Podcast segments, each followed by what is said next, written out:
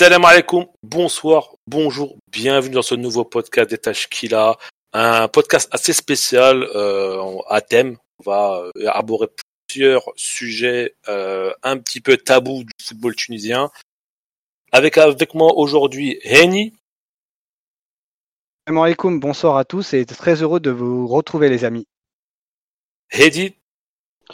Bonsoir à tout le monde et voilà, ça fait plaisir de retrouver euh, l'équipe Teshkil et j'espère qu'on passera des bons moments ensemble. Sofiane? Salam à tous, euh, de retour pour un nouveau podcast et euh, avec du contenu euh, qui j'espère sera de qualité et qui va vous plaire. Et le grand retour de Walid. Walid. Bonsoir tout le monde, et bon et chaud, très chaud baiser de Tunis. Et félicitations pour ton diplôme, Walid. Félicitations pour ton diplôme. Mer- Merci beaucoup. Voilà, Ouais, ça, ça fait plaisir Walid, hein. franchement, c'est vrai, t'as c'est vrai. t'as C'est mérité. t'as assuré. mérité. Et un invité exceptionnel, vous le connaissez tous, euh, sur YouTube. Et oui, il rigole déjà. C'est Romain Molina. Bienvenue, Romain, dans, dans, dans le podcast Etashkila. Merci pour l'invitation et le salam à vous tous. C'est gentil. Eh ben, écoute, on va démarrer tout de suite sans plus attendre. Euh, premier euh, thème, vu qu'on a Romain avec nous et qui se fait euh, rare en ce moment avec toutes les affaires qu'il a en off. Euh, D'ailleurs, je vous invite, je vous invite fortement à vous abonner à sa chaîne YouTube pour voir différentes vidéos sur différents thèmes sur le football et surtout les arrières, euh, l'arrière-plan du football.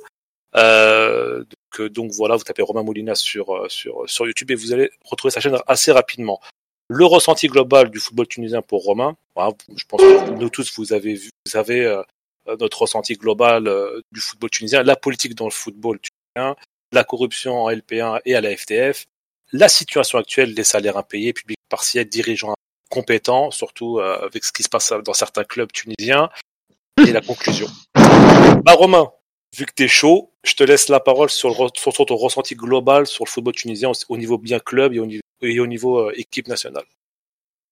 Déjà, la première chose, c'est que je suis loin d'être un expert. Euh, Donc, je reste à ma place. Par contre, c'est vrai que j'ai interrogé, allez, au minimum, entre 50 et 60 joueurs, anciens joueurs, entraîneurs, arbitres, euh, marrant les arbitres d'ailleurs, dirigeants, etc. Euh, J'aimerais juste mettre une chose avant. Pour moi, le meilleur connaisseur de foot que je connaisse, on parle de joueurs, de sensibilité foot et tout, c'est un Tunisien qui est pas avec euh, vous. Je pense que vous voudrez l'inviter un jour, il s'appelle Nizar, Nizar Jelassi. qui Pour moi, c'est une bible. Ce mec, c'est une bible. Oui, oui, non, on beaucoup a de gens en. Tunisie. Romain, on a essayé de l'inviter, mais il a, il a, comment, il a refusé genre, notre. Il est timide, mais il Je sais, je sais. Non, non, mais je D'ailleurs- l'adore, hein, je l'adore. euh, D'ailleurs, le, encore une fois, on le salue au passage, euh, cher. Nizar. On le fait là un petit grand dédicace et je- on sait qu'il nous suit et je, je pense qu'il voilà, il écoutera ce podcast euh, avec plaisir. Salut Nice. Il y, a- il y a plein de gens vu en Tunisie qui avaient une connaissance mais encyclopédique du foot. Et ça, c'est bah, la première chose que je dirais, c'est l'amour et la passion, quoi. Après, deuxièmement, euh, ouais, c'est- le foot est malheureusement un sport magnifique qui est gangréné de partout. En France, on est très fort. Alors la Tunisie, c'est un que je vois, c'est qu'il y a une appropriation du football à des fins personnelles, incarnée à merveille par mon bon docteur Jarry et par toute sa famille. Euh, en Tunisie, comme dans d'autres pays, en fait, le foot, c'est une manière d'ascension sociale et tremplin politique. Romain, c'est c'est On a essayé, on aura le temps d'en parler. C'est un peu la vie globale et c'est dommage parce que la gestion des clubs au pays, elle est scandaleuse. Quoi. Les joueurs sont de- pas respectés. Romain, c'est Wadi Algeri, c'est le président de la fédération du Eh, le football. bon, mon bon docteur, ouais, le bon docteur Jarry. ouais. Euh, Et, euh, le docteur Jari, qui est donc le chef du clan de Ben Garda, communément, appelé par, par les supporters du foot en Tunisie. Voilà. Et Mais quand tu vois tout ça, c'est c'est c'est assez frustrant parce que tu dis qu'il y a tout. Ah, Je rappelle quand même que la Tunisie, je suis pas tunisien, c'est quand même dans toutes les disciplines sportives confondues, quasiment le meilleur pays d'Afrique. Je vois pas un autre On pays est- en Afrique. On est, on n'est pas loin, c'est vrai. On est l'une Et surtout quand tu mets par rapport au nombre d'habitants. Ouais, c'est Incroyable. Bah ça, Il y a- il y a des- bah, bah ça, Romain, je l'ai dit plusieurs fois à Sofiane en off, je lui ai dit, Exact. la Tunisie, dans, en, en, en termes omnisport, on a des résultats assez exceptionnels vu les moyens qu'on a. On en parlait Oui. lors du dernier podcast, que ce soit le hand ou le basket. Exactement. Et, euh, basket, ouais. euh, On a, Ainsi, ainsi que le volet, les amis. hein. Volet, Volet, ouais, et, en, et off, euh, parce qu'avec Khaled, on a des longues discussions en off sur euh, le sport tunisien. Voilà. Donc, euh, je fais le parallèle un peu avec l'Uruguay. en termes de petite population, pas beaucoup, mais avec des résultats euh, à, à travers beaucoup de Ah. divers sports. Et, et, euh, Parce qu'il y a, tu sens, je sais, moi je suis extérieur, mais tu sens un Mhm. désir de comprendre, une vraie passion d'aller au bout des choses. Alors pas tout le monde est comme ça évidemment. hmm. Il y a énormément de, de qualités, de types euh, très compétents qui sont largement meilleurs pour analyser le foot que, que chez nous par exemple. Bah je Et- prends un exemple tout con et je sais pas pour flatter, vous savez, j'en ai rien à foutre. Hein.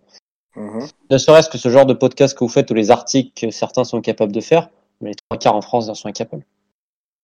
Je te le dis sincèrement. Oui, et je te dis fait, pas ça pour faire genre euh, machin. Mais euh, Romain, non, ça va. tout, tout, tout est à base de course pour le buzz, c'est tout. C'est le clic, quoi. On cherche le clic euh, absolu.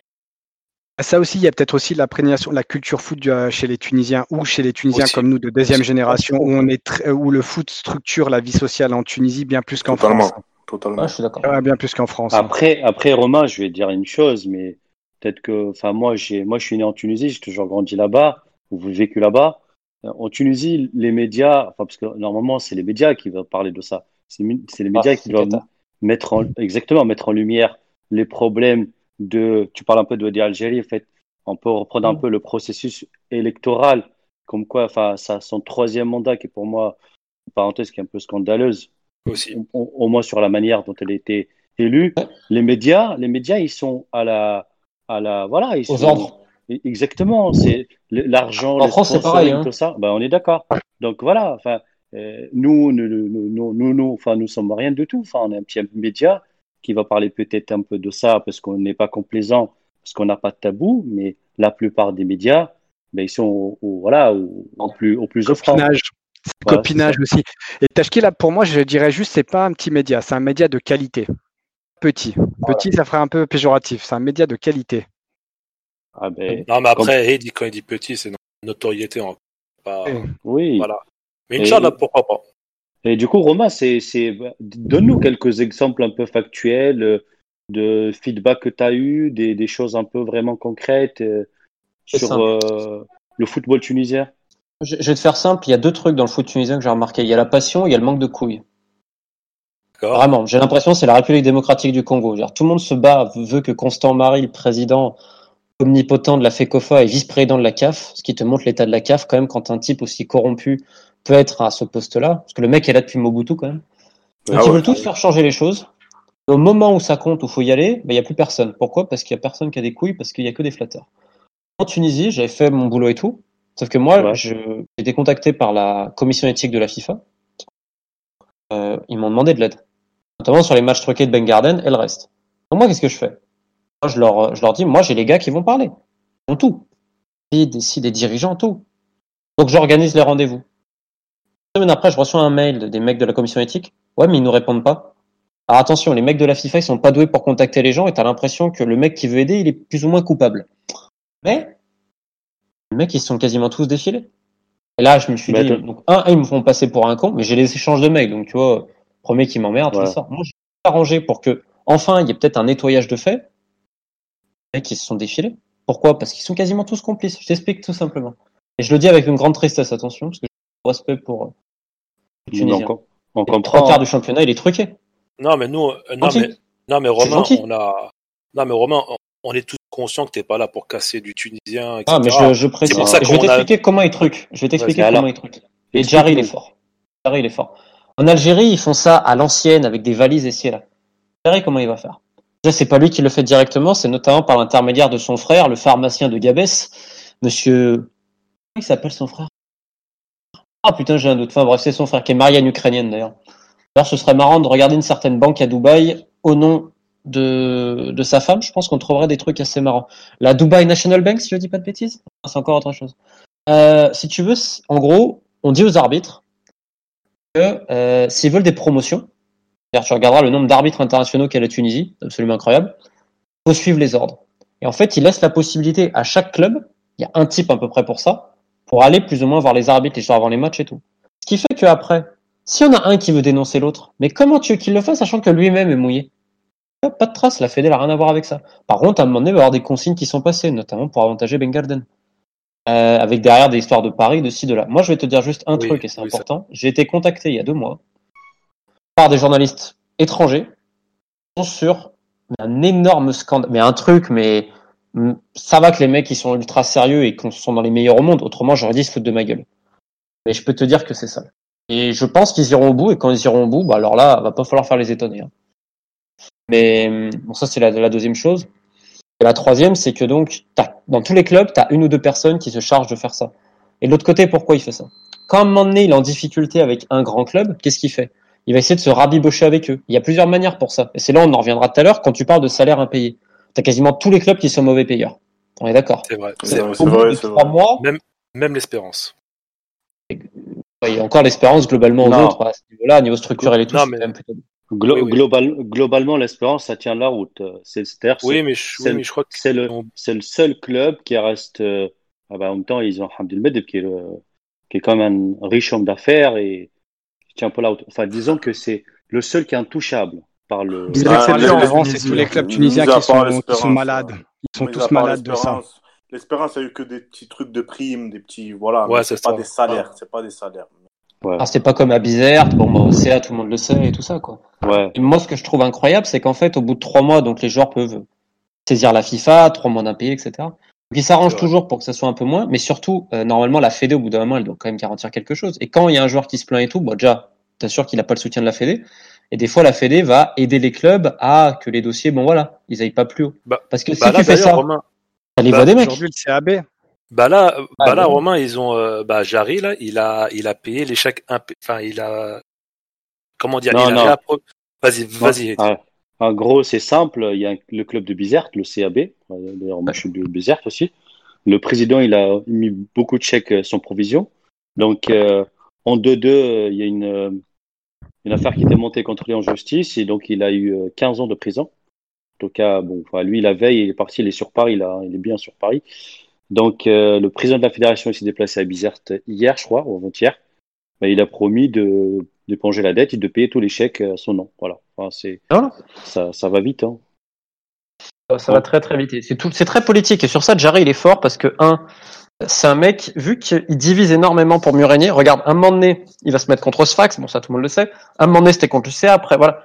Et à un moment donné, il va donner l'impression aux gens que il peut se sauver parce qu'il profite de la gestion cataclysmique des clubs. Le meilleur exemple, c'est le club africain, je crois. À un moment donné, quand il a essayé de se poser comme le sauveur avec la fédération, faut arrêter de prendre les gens pour des cons quand même. On est Franchement, d'accord. euh, Romain, Alors. moi je te dis la vérité. Regarde, moi, moi personnellement, sur cette histoire-là du CA que j'ai très bien suivi, euh, je te rejoins totalement. C'est-à-dire que il y a eu des discours en Tunisie qui ont dit ah mais Wadi Jari et la FTF essayent de sauver le CA. Non non, pas du tout. C'est pas du tout ça en fait. Parce que si le CA est dans cette situation à l'heure actuelle, si le CAB est dans cette situation à l'heure actuelle, c'est parce qu'il y a des contrats qui ont été homologués par la FTF en amont aussi, et parce que Exactement. la FTF a été laxiste et a laissé les choses se faire. Donc moi, je- trouve ça très hypocrite en fait de la part de la FTF et de Wadi Ajari d'agir de la sorte. si, si c'est tout simple. Si tu veux le mieux du meilleur du football tunisien, il faut mettre un coup de balai dans la gestion des clubs. Il faut arrêter ce trucage de match permanent qui est souvent pour des histoires de paris. Ça me fait penser à la descente de Zarzis aussi. Quand Zarzis, ils ont tombé en D2, il y a quand même, ils ont pris tous les coups de sifflet possibles et inimaginables contre donné. Pourquoi? Parce qu'à donné, tu as eu des petits problèmes avec, euh, avec la Fédé. Et moi, je te dis, j'ai eu énormément de dirigeants, ils sont terrorisés par Jarry. Mais terrorisés. Parce qu'ils se disent, si en gros on va s'opposer, on va se faire défoncer à l'arbitrage. C'est une réalité. C'est une ra- C'est triste parce que c'est une réalité parce que j'ai eu les arbitres directement, j'ai des témoignages écrits, c'est pas genre, et c'est pas un ou deux. En gros, on te dit, c'est pas qu'on va toucher de l'argent, c'est que tu vas avoir des services. Tu vas aider, et ensuite, qu'est-ce qu'on va te dire? Bah, admettons, t'as un, t'as un fils, on va essayer de l'envoyer euh, en France pour étudier. Tu vas obtenir des places au mondial. D'ailleurs, je rappelle que Ouais, la oui. Tunisie, Ouais, c'est plus pour, pour subtil. mais- 2018, ils ont vendu les places qui devaient revenir aux familles des joueurs et tout. Oui, oui. Oui. Et ça, mais c'est un putain de scandale. Romain, Et ça, ça et, passe. et- et du coup, à ton avis, pourquoi il fait ça en fait? C'est quoi son intérêt? Parce que là, il est un coup avec le club africain, un autre coup avec le CSS, avec l'étoile du Sahel. Bon, vises bon, pour mieux régner. Tu Ouais, fais une tournante, si tu veux. Ok, mais en fait, on on- Ouais, il on veut va garder la- sa place, Eddie. Non, Eddie, il veut mais- garder sa place, c'est tout. Non mais très fort. Il c'est veut pas plus, il veut être ministre des Sports, il veut machin. On va, on va pousser, on va pousser le raisonnement jusqu'au bout, d'accord? Ok? Mhm. Donc lui, il était élu. Enfin, d'ailleurs, il était, il était, il était dirigeant donc, dans la fédération pendant des années. Ensuite, il était élu pour un, élu pour un premier mandat. Après, il était réélu pour un deuxième mandat suite à une assemblée générale où c'était vraiment scandaleux contre un certain Jalel Traïa. J'ai bien suivi un peu ce que s'est passé à l'époque.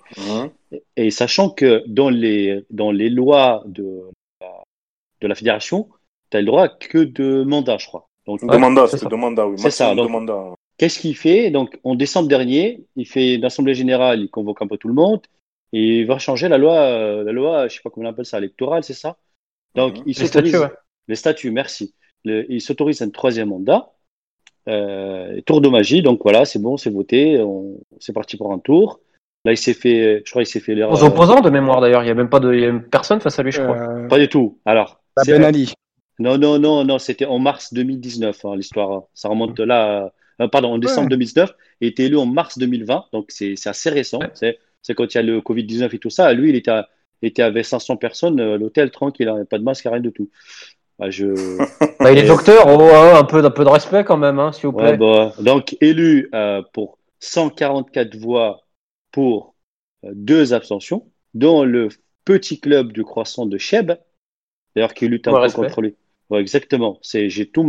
Moi, je le dis, hein, je, je connais pas ce, son président, je connais pas ce club, mais au moins c'est le seul club. On cache sur le président, c'est ça. C'est hein, ça, c'est- monsieur. Ce Ah, club, il pousse pour un semblant de démocratie. Et moi, je suis d'accord avec eux. Avec une éthique. Une Exactement. éthique du football. Donc ouais. 144 voix pour. Voilà, l'étoile du Sahel, ils ont essayé de lutter un peu, mais euh, ils sont trouvés un peu dans, entre guillemets dans la merde. Et, et du coup, Et quelle étoile hein ouais. Et du coup, qu'est-ce qu'il en fait, qu'est-ce qu'il veut faire? Il veut être président de la CAF Il veut être, euh, il veut passer à la FIFA? Parce que là, la présidence de la FIFA, de la FTF, ok, mais voilà, il a fait le tour là. Il a des ambitions continentales, je pense. hein. Romain, à Je ton pense, avis, c'est c'est quoi le- la suite pour lui? Alors écoute, vis-à-vis de la CAF, il est pas du tout aimé par euh, plein de présidents de Fédé. Et le président de la CAF, t'as un autre Tunisien qui l'orne dessus, c'est quand même Tarek Bouchemaoui. Je crois qu'il s'en cache pas d'ailleurs, notamment Oui. à la FIFA.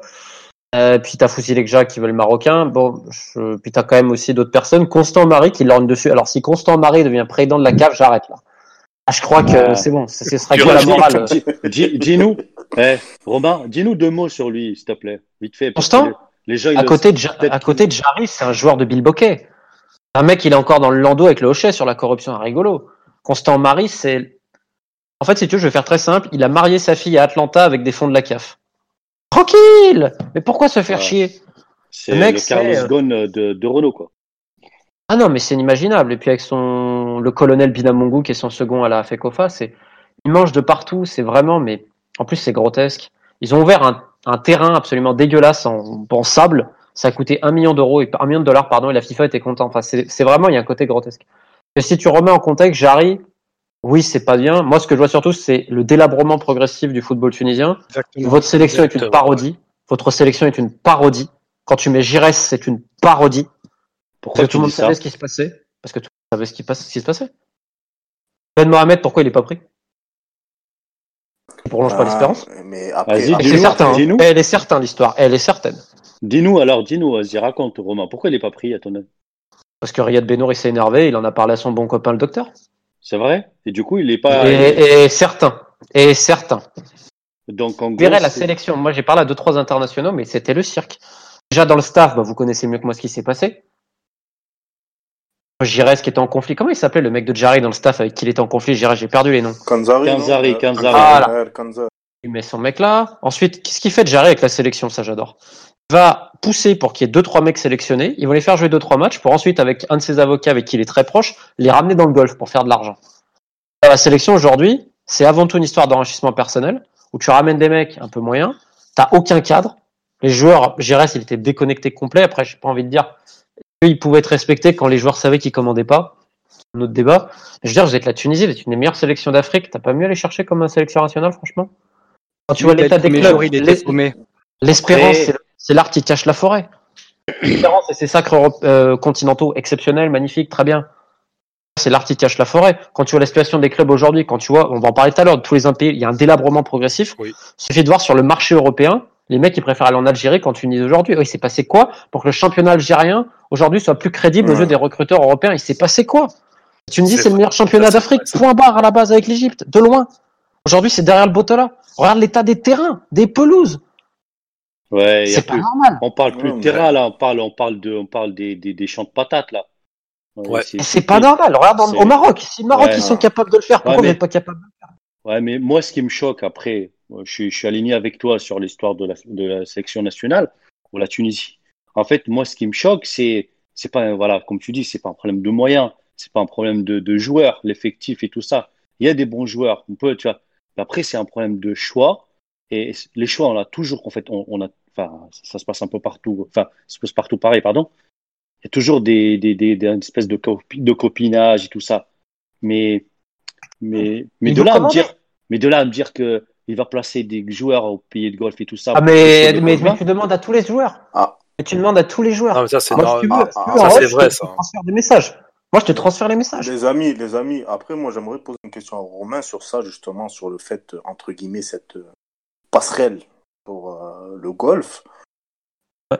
Comment ça se fait que, par exemple, juste avant la Coupe du Monde euh, Ah, voilà, avec en Arabie Saoudite. de- 2018, voilà, six mois avant, on a quand même un afflux de joueurs internationaux, pour la plupart, Exode. qui vont, voilà, qui quittent euh, le championnat tunisien pour aller justement en Arabie Saoudite. Alors que six mois avant, c'est-à-dire que six mois avant ce mercato hivernal là, ben nos joueurs n'allaient pas, enfin, il y en avait des joueurs qui allaient dans le golf, mais c'était les meilleurs joueurs. C'était pas euh, une quinzaine de joueurs d'un coup qui décident de signer là-bas. Donc est-ce que. Romain peut, euh, peut nous un business, en fait, qui fait avec deux trois agents et surtout un avocat. Euh, et en fait, si tu veux, quand tu, un joueur devient international, forcément, il prend de la valeur. Tu peux le vendre plus cher, il devient international, etc. Et dans le même temps, ça arrange les clubs parce que si un joueur euh, est international, il y a des bonus et des primes à récupérer de la FIFA, etc. Donc en fait, ça arrange tout le monde. Quelque part, c'est et c'est pour ça qu'on vote pour lui parce que quelque part, il va privilégier encore des locaux, etc. Et encore une fois, il y a des très bons joueurs euh, locaux. J'ai pas, j'ai pas de problème avec ça.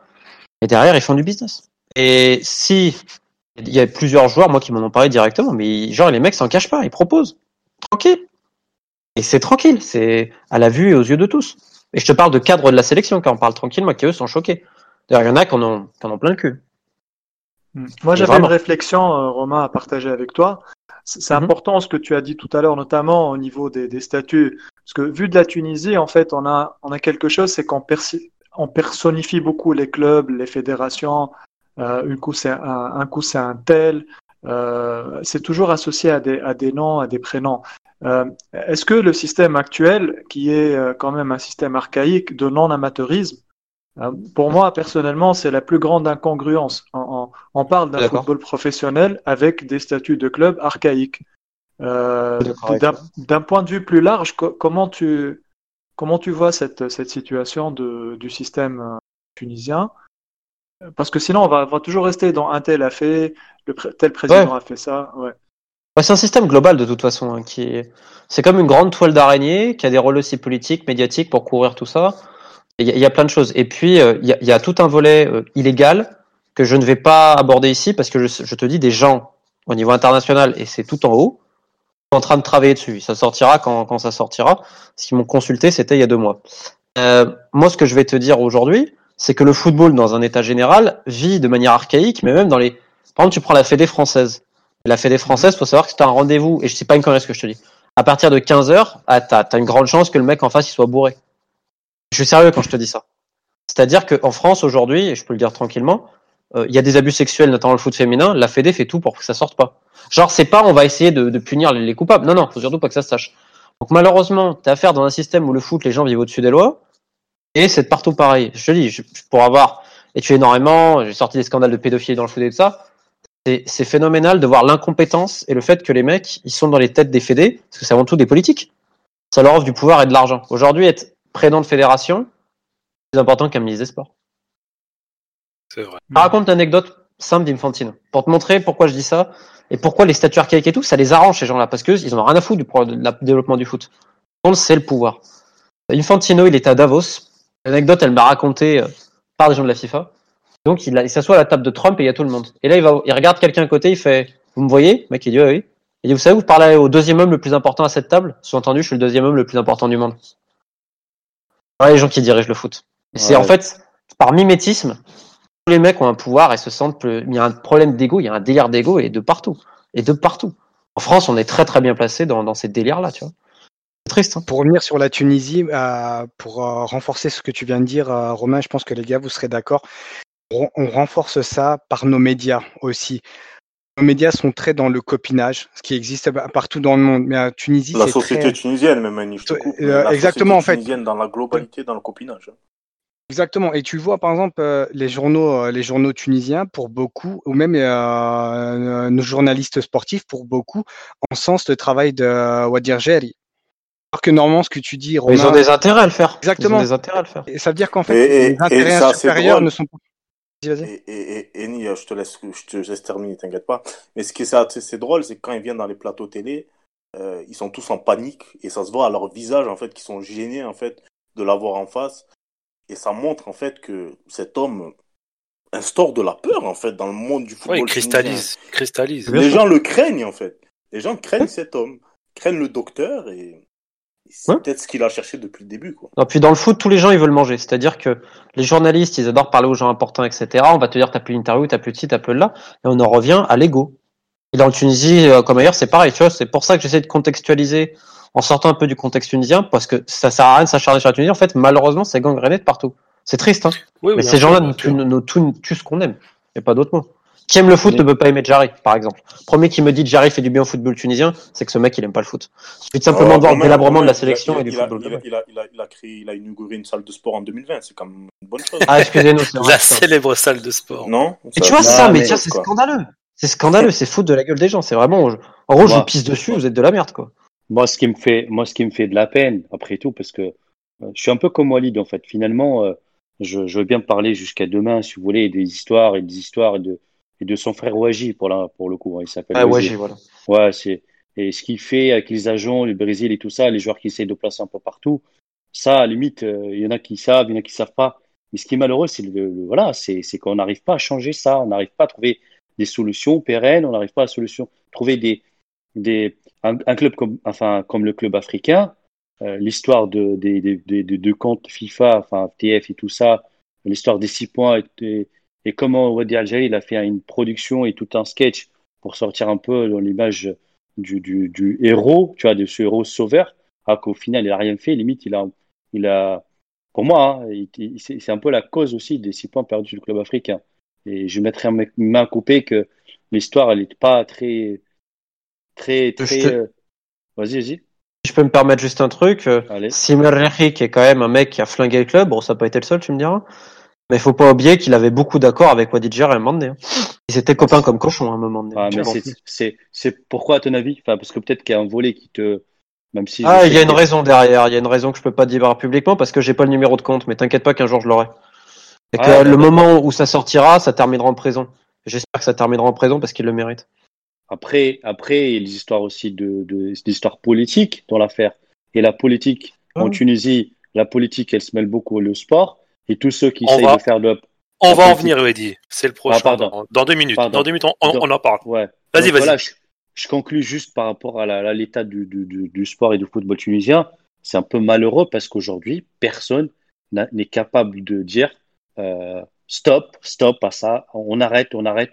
Et euh, on met des gens compétents, des, des gens qui ont une vraie perception du foot, qui ont une vraie, une- un vrai projet pour le football tunisien, pour le sport tunisien. Et j'en connais, je connais beaucoup qui osent pas parler malheureusement, qui osent pas parler. Et moi, je les invite un jour peut-être, voilà, à, à sortir un peu de, de leur, de leur, de leur, je vais pas dire moi de leur peur, parce que finalement, il n'y a plus de peur en fait. Crainte, Leur, crainte. leur crainte et tout ça. Il faut, faut, faut dire stop en fait. Il faut arrêter d'être à la remercie d'un monsieur qui va débloquer 10 000 dinars pour euh, deux, trois salaires et dire c'est bon, le héros il, il est là et le sauveur il est là. C'est malheureux de n'arriver là, c'est malheureux. Pour moi, c'est malheureux. On fait péter le scandale depuis l'extérieur, comme Romain l'a dit, et on fait péter la, on fait tomber euh, le château de cartes. Ouais, mais le problème, c'est que quand tu leur donnes la possibilité de se faire ça, les mecs, ils se sont chiés dessus. Moi, c'est moi qui suis passé pour un con en plus. Mais bon, là, tu vois, je termine mes affaires d'Haïti, de pédophilie, de machin et toute la fédé et tout. Déjà, je vais arriver, à, je pense, à tous les foutre, euh, à tous, je suis pas tout seul, hein, au final. Il y en a d'autres, mais bon, c'est quand même moi qui, porte l'affaire. Donc, on arrive à faire ça. Ensuite, j'ai le Gabon, pareil, euh, scandale sexuel, en en voilà. Colombie, pareil. France, euh, on, y arrive. J'ai- J'aimerais reprendre la Tunisie, mais il faut qu'à un moment donné, les mecs, ils aient des couilles, quoi. Parce que j'entends les Tunisiens, des mecs dans le foot, ouais, moi j'ai des couilles. Il y en a pas un qui a des couilles. Le mec qui a des couilles, il pose sur la table, il dit, mais moi je me casse, messieurs, j'explique tout. Je n'ai pas bien le faire. Donc les gamines que j'ai vues violées par des, le président de Fédé en Haïti, elles ont trois fois plus de couilles que tous ces mecs qui font les malins et les présidents de club. J'espère pour, j'espère pour tous ceux qui vont écouter le podcast. euh, je sais- je sais pas trop comment ils vont le prendre. hein. C'est une réalité. Moi, je leur, ai dit. hein. Moi, je me suis embrouillé avec des mecs en Tunisie à cause de ça. Je leur ai dit, mais vous m'avez fait passer pour un con. Moi, je te ramène les mecs de l'affaire où je me suis fait chier. Il y a eu trois mises en examen en France pour les affaires, le, le truc de Bengar et tout. Je me suis fait chier tout Pardon. seul. Je, moi, je prends rien par des menaces et tout ça. Si, j'attends. J'ai écrit sur la BBC, j'ai pris 60 euros pour le travail de tout ce que j'ai fait. Wow, pour écrire un article. Wow, exceptionnel.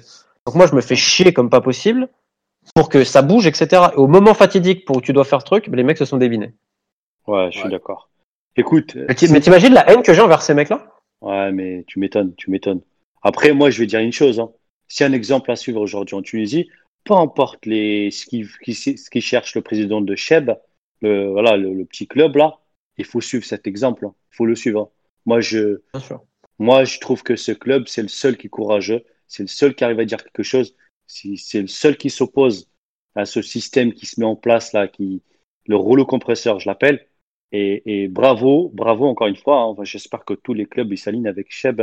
Ils disent stop en fait. Voilà, faut, faut arrêter avec cette mascarade, il faut arrêter avec ce sketch. Faut dire non quand il faut dire non. Faut dire non. Enfin, euh, c'est comme ça. Qu'est-ce que tu veux Très bien. Heidi. Bon, en tout cas, ton message est passé pour, euh, pour le petit club de Shebba. Euh, on va passer sur le deuxième thème, la politique dans le, dans le football. Vu que tu étais chaud, Heidi, sur la politique dans le football avec Habib Bourguiba et Zaba, bah, je te laisse la parole et après, je laisserai aussi un petit peu Romain et, et Sofiane en parler. Et Walid, bien évidemment, et Yanni. Non, mais moi, je vais peut-être, voilà, je vais laisser Romain, mais le, le, sport qui se mêle du foot, euh, de la politique et la politique qui se mêle du sport, c'est une, histoire euh, éternelle en Tunisie qui a débuté depuis que le, le, football et le sport a commencé. Et malheureusement, c'est toujours pour tirer vers le bas, c'est toujours pour euh, mettre en avant euh, les personnes et, comme disait mon ami Walid, la personnification des clubs et du sport. Et c'est malheureux parce qu'aujourd'hui, euh, le sport, il, il dévie un peu de son message et de l'essence même de ce qui doit être. C'est un message de, paix sociale, de peut-être de, progrès pour certaines catégories de la société, vers un message de politique. euh, On voit un peu avec les ultras, avec, Ouais. les, avec la violence, avec, euh, avec des, des joueurs qui se, qui- je sais pas moi, qui se rangent un peu derrière des hommes politiques. Tout ça, enfin, c'est, contre-productif pour moi. Et la Tunisie, elle, est, fait partie de tous ces pays qui, voilà, qui, qui, qui mêlent sport et politique, qui, qui font pas avancer le schmilblick, Exact. quoi. Totalement, totalement. Moi, par, Mhm. rapport à, par rapport à ça, juste ça, moi, je, je te laisserai la parole, t'en fais pas. Par rapport à cette, euh, ce lien, on va dire, euh, sport et politique, ou football et politique euh, en Tunisie, euh, moi, je tiens juste à préciser, bon, vous savez que je suis très passionné d'histoire, en particulier du sport, et ben, en fait, ça, ça, ça date ben, depuis la création en fait, des clubs en Tunisie, quoi. C'est-à-dire que Bourguib, ben, Allah était présent, on va dire, euh, dans le bureau lors de la fondation du club africain, puis après il allé à l'Espérance, et il a utilisé l'Espérance comme, euh, comme entre guillemets, euh, euh, équipe, on va dire, pour la cause euh, nationale indépendantiste. Et, euh, et au final, c'est là qu'on voit que ce lien, il a assez, date d'avant l'indépendance, donc il est vraiment ancré, on va dire, dans l'ADN du sport tunisien. C'est pas quelque chose qui est nouveau, ça date pas de 2011, ça date pas de 87. C'est quelque chose qui est ancré et qui est dans les habitudes de- des dirigeants tunisiens de lier le football et la politique. Et moi, j'ai toujours dit, je le répète, football et po- politique ne font pas bon ménage. On a maintes exemples dans le monde comme quoi ces deux choses-là ne marchent pas. Mais les hommes et femmes politiques continuent à s'entêter euh, avec ça. Donc Romain, C'est Romain, si, qui parle, euh, c'est Romain qui parle souvent du président de. bah, moi, j'ai- j'aime bien l'Argentine, Boca, du président Ouais, Ma- Macri. Macri. Macri, Ouais, tu parles euh, régulièrement de Macri, et, euh, qui a été pour lui un. Qui est président un- Qui est président de Et il, est- il a pas été élu, là. Il a pas été réélu, et bizarrement, il Ah, il a a trouvé un poste à la FIFA. Ça va être un heureux hasard, encore une fois. De quoi, Romain, t'as dit? Il est à la FIFA maintenant. Ils vont Ah, trouver un poste vu qu'il n'a pas été réélu à la tête de la présidence argentine. Alors, C'est l'ancien président de Boca Juniors. D'ailleurs, pour l'anecdote, quand il a été élu, il a mis responsable des services secrets Gustavo Arribas, qui était un agent de joueur, un de ses amis. D'accord. te c'est montre, drôle, euh, c'est drôle. Parce que tu peux comparer la Tunisie, enfin le Maghreb en général. euh, moi, je vois énormément de proximité avec euh, l'Amérique latine, dans la manière de vivre C'est le vrai. foot, etc. C'est vrai. Euh, On le voit aussi chez nous, euh, Romain, on a tous euh, une, un œil pointé vers l'Amérique du Sud. On, Ah, regarde, on regarde beaucoup. Ah, Quand tu imagines qu'à l'époque, la CONMEBOL, donc la Confédération de l'Amérique du Sud de football, euh, ils avaient leur quartier au Paraguay, si je ne dis pas de bêtises, et qu'ils avaient une Ah, c'est immunité ouais. diplomatique, les mecs. Tu te rends compte? C'est-à-dire que Ouais. carrément, les dirigeants, maintenant, ça devient des... Et tu vois tous les scandales de corruption qui s'est passé ici et là, parce qu'on dit souvent que le football africain il est vrai gangréné, mais ailleurs, c'est pas mieux. Et euh, Ah, bah, la politique, elle est... La CONMEBOL, c'est quelque chose. Pour suivre un peu. Oh, la- l'Asie, c'est pas c'est mal. Hein. quelque chose aussi. Ah ouais, T'as ouais. la, Les Caraïbes, la maison mère, hein. T'as la maison mère, sans aller plus loin, la maison mère, elle, avait- elle est gangrénée. C'est L'ancien secrétaire général, il a pris 10 ans de tôle, là, je crois, ou 10 ans de suspension pour malversation. Là, il y a, c'était hier la nouvelle. Euh, mais en fait, le poisson, la, la tête, elle est pourrie. Donc, euh, quand la tête, elle est pourrie, le reste, bah, c'est pas mieux. Mais euh, la politique et le foot sont intrinsèquement liés parce qu'aujourd'hui, le foot, c'est un objet de pouvoir. Les gens, ils te disent c'est l'argent. Non, c'est le pouvoir. Ils n'ont pas compris que c'est la dif- il y a une énorme différence et j'ai pas de respect pour celui qui fait pas la différence entre l'argent et le pouvoir. Pouvoir, le foot. À bas niveau comme à haut niveau. Pourquoi les mecs, Justement. pourquoi en France, ils, ils, ils veulent rester? Je vais te dire, c'est, un truc qui est très con, mais ils sont présidents, ça leur donne un pouvoir de fou.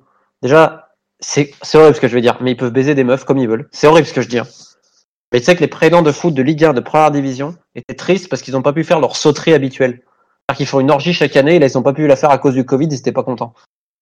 C'est quand même le niveau pour te montrer. Ensuite, l'argent que ça procure et surtout, tu rencontres plein de gens pour faire du business. Parce que quand tu es président de club, il y a tout le monde qui vient te voir. Dans loge, etc., il y a plein de choses qui discutent. Donc, et ça, c'est dans tous les pays du monde. Et après, c'est intrinsèquement lié parce qu'aussi, tu as des régimes qui veulent asseoir leur dite supériorité à travers le football. Alors, on peut venir beaucoup dans le monde arabe. On parlera du Yémen peut-être tout à l'heure, qui est un des meilleurs exemples.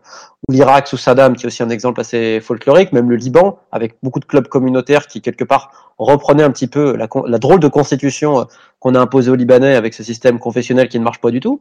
Euh, et tu le vois dans tous les autres euh, pays comme ça. Et autrement, tu as des pays comme l'Uruguay, on en parlait tout à l'heure, qui va se servir du football comme un outil promotionnel pour vendre euh, certaines choses dans le pays. Et d'ailleurs, tu peux voir très facilement les accords bilatéraux entre l'Uruguay et la Chine, la Chine étant le premier partenaire économique de l'Uruguay, même si ça devrait changer suite à l'élection du, nouveau président là. Mais en 2016, si je ne dis pas de bêtises, l'ancien président uruguayen Tabaré Vázquez s'est rendu à Pékin. Dans la délégation, il y avait Alvaro Recoba. Alors je veux bien qu'on l'appelle El Chino, mais t'imagines un footballeur qui vient là-bas et l'Uruguay a passé des accords avec la Chine où en échange de- d'accords contractuels, ils vendent aux Chinois leur savoir footballistique. Donc on est très clairement dans le foot comme objet de pouvoir et également de négociation dans des deals bilatéraux. La Chine, ambitionne- la Biche- euh, la Chine- euh, la Chine ambitionne aussi de devenir une grande nation du football, même s'ils ont de, de grosses difficultés. hein. Et, et, et je, je vais aller plus loin. La Chine, avec les, les, la route du soie et tout ça, là, les, tous les méga projets qu'ils sont en train de développer entre l'Afrique, entre l'Amérique latine et tout ça, c'est tout à fait normal. Et je trouve que, voilà, enfin, il y en a qui utilisent ce, ce football, comme tu, dis, tu le dis très bien, Romain, pour euh, développer du business à travers la, la politique. Mais pour revenir un peu à notre exemple en Tunisie, ben, le football est, enfin, je sais pas comment on appelle ça, mais c'est une prise. Et, et ça, c'est malheureux, c'est malheureux. C'est, je vais pas citer le nom des partis parce que j'aime pas faire de la publicité à ces- pour ces partis politiques, mais on les voit aujourd'hui. Le président d'un club qui est en Ligue 1 en Tunisie est aussi membre de l'Assemblée nationale. On est bien d'accord? C'est ça, hein? Hein? Oui, oui, oui. Le, Ah, puis quand tu vois Jarry, re- re- regarde Jarry. Et il a une partie politique. Il était, il était pour euh, la partie de. Voilà, c'est quoi, je balance. Il était pour le parti de Youssef Choued, lui. Non? Oui, totalement, Nida Tounes. voilà. Nida Ouais, il était Tounes. avec Nida Tounes. Après, après, Reza, après, il y a une... Reza, Sherf, il- Reza Sherfeddin était, était élu, il est élu à la tête de, du Mais- parti de Nabil Qarwi. euh, Euh, Hossein regarde, pareil. Le, la fille de, mais- de Reza Sherfeddin. Je balance. Attends, attends, Sofiane, deux secondes. La fille de, la fille de Reza Sherfeddin, pareil, il est dans l'Assemblée nationale.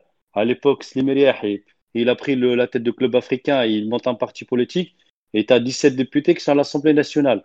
Là, Youssef, Youssef Choued, il veut refaire la même chose avec le club africain. Et comme par hasard, les supporters, ils disent stop, non, il est hors de question que tu refasses la même chose que Slim Riah. Donc, c'est pour ça que je dis en fait l'espérance, peut-être c'est le seul club grâce à Hamid Medeb qui reste un peu loin de tout ça, mais tous les autres clubs, tous les autres présidents, et tu le dis très bien, ils cherchent, le président il cherche le pouvoir, et le pouvoir c'est la politique, et la politique pour, pour, pour, pour avoir cette place, c'est grâce au sport. Et c'est ce qui se passe en Tunisie, malheureusement. Bah, Slim Riahi, c'est le meilleur exemple. Bah oui, bah oui. D'ailleurs, euh, regardez où il est aujourd'hui. Regardez où il est. Ah, mais il est en exil, il est en exil. euh, c'est le prochain sujet. De... Sur la Côte d'Azur. Mais euh, moi, ce que je voulais dire, c'est que par rapport à ce qu'a dit Eddy, rebondir sur ça, c'est que clairement, clairement, tous les présidents de, de clubs en Tunisie, enfin quasiment tous, sont quasiment politisés. Clairement, ils sont quasiment tout politisés. Mais je pense que, euh, comme j'en reviens à ce que j'ai dit tout à l'heure, dans l'ADN des dirigeants en Tunisie, dans l'ADN du sport tunisien, les dirigeants doivent être politisés. Parce que c'était comme ça avant l'indépendance et parce que ça s'est perpétué après l'indépendance. Même avant le 14 janvier 2011, tu avais des présidents de clubs qui étaient clairement avec le RCD. Dans les années euh, Bourguiba, étaient clairement des néo-destouriens, convaincus. On n'avait pas des présidents de clubs qui étaient euh, à gauche, par exemple. Donc, c'est euh, voilà, c'est le cheminement des choses et je trouve qu'il y a la continuité, on va dire, de l'histoire qui fait que on a des présidents en 2020 encore plus politisés que qu'à l'époque. Ouais, Sofiane, je te rejoins parfaitement. D'ailleurs, sur ce que dit Hedi, euh, le, sport en général, pas seulement le football, en Tunisie a systématiquement été récupéré depuis Bourguiba, depuis Ben Ali, et c'est euh, et, c'est quelque chose qui s'est fait. Tu, te rappelles Walid euh, après tu te rappelles Walid quand à chaque fois que par exemple euh, euh, un club tunisien remportait une coupe d'Afrique ou une coupe arabe, eh ben on avait toujours cette photo de Ben Ali ou de Bourguiba avec la coupe qui la donne au, au capitaine de, de, telle ou telle équipe en question. Et au final justement ça justement pour moi c'est symbolique en fait de ça. Symbolique. Il y a clairement une récupération totale. Et la Cannes, la Cannes 2004 est le meilleur exemple d'ailleurs. Exactement. La, on en a parlé dans le podcast. La parade. Mm. Exact. Ouais, même les médailles, même les médailles, euh, même les médailles, les médailles dans, dans, dans, les jeux, dans, dans les sports individuels. T'as as, le président. Désolé, non, il n'y a pas de souci. T'as as tout de suite le président à l'aéroport. T'as des personnes qui sont auréolées, et c'est un peu le prolongement du, de l'image que veut donner le pouvoir. Maintenant, ce qui est dommage. Et tu te souviens, Walid, et tu te souviens à chaque fois à l'aéroport et tout, tu avais les, les logos du club, par exemple de l'Espérance, du club africain ou bien du CSS ou l'Étoile, et tu avais à côté le petit euh, euh, photo de Ben Ali là, qui, qui met la main sur le cœur comme ça, et euh, tu avais la moitié des supporters qui, euh, qui criaient justement les slogans de leur club, et le reste qui criait Yahya Ben Ali, Yahya Ben Ali voilà, c'est clairement il y a une récupération qui est, qui est flagrante. Surtout, Non mais euh, euh, Sofiane, c'est vrai, c'est vrai. Attends, je suis désolé, euh, je, Walid, je, je, suis plié en deux, je suis désolé.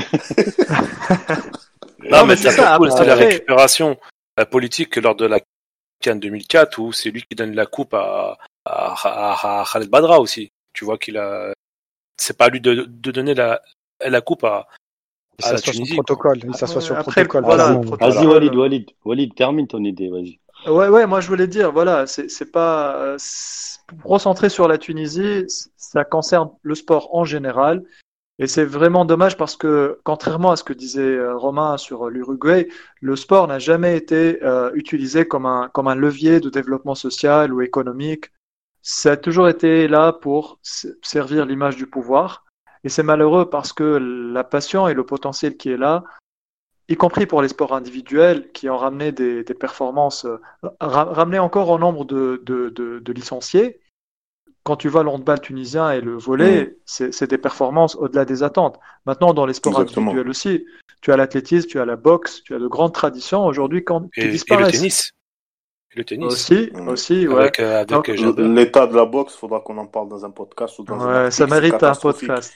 Euh, je sais pas si tu te rappelles, il y avait un champion, je crois c'est Hichem Belkhir, je crois, qui était il y a 7, 7 ans à peu près euh, à la télé et il était en larmes en fait. Parce qu'il était en larmes, parce qu'il avait, il y avait plus de salles en fait. Il y a plus de salles de boxe en Tunisie. Des choses qui mm-hmm. étaient là dans les quartiers populaires à l'époque, etc. Et lui, lui, lui vient de Hafsi, donc un quartier populaire de Tunis, et il y avait, il y avait plus de salles en fait, tout était fermé, c'est devenu des, des, squats. Il faut, l'arrêter là, il faut, il est parti là, il est parti. Ah, désolé, c'est vrai, c'est vrai, je suis. Restons dans le football, peu... les gars. Exactement. le, le, le, point commun, c'est que ces personnes-là qui, qui ont le pouvoir aujourd'hui, c'est que à 99,9%, c'est des gens qui pigent strictement rien au, au, football ni au sport. Je prends l'exemple du Sheikh euh, euh, euh, la personne avec qui j'ai discuté pour l'enquête, bah, c'est la personne qui lui disait quoi dire, euh, qui lui disait euh, quand parler de Mark Hughes, euh, quand, faire une déclaration, qu'est-ce qu'il faut dire comme objectif. C'est des personnes qui pigent rien en fait. hallucinant, c'est hallucinant. C'est hallucinant, c'est des, des, mecs. Ouais. des parachutés, quoi. Des, des, des, des, des bons à rien, quoi. Ils ont beaucoup d'argent, mais ils savent pas quoi faire avec, tu vois.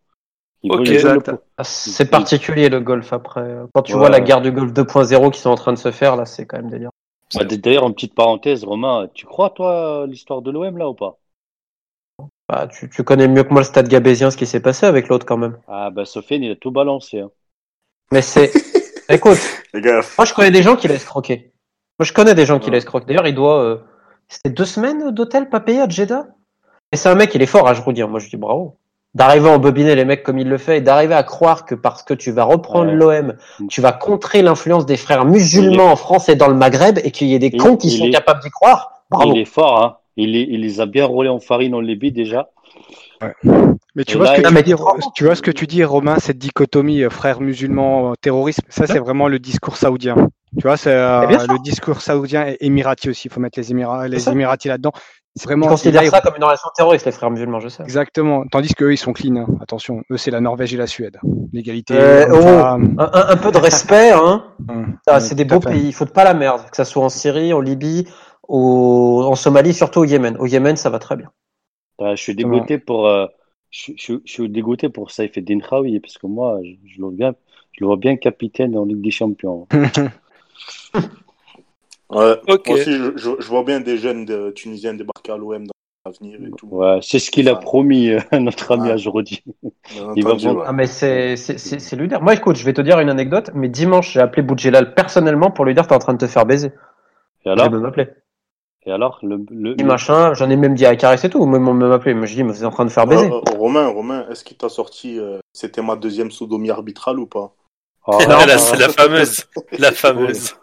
Non, non, par contre, à Carias m'a dit, mais pourquoi tu me dis ça? Bah, je dis, bah, quand quelqu'un est en train de se faire enculer, la moindre des choses, c'est de lui dire, non? oups.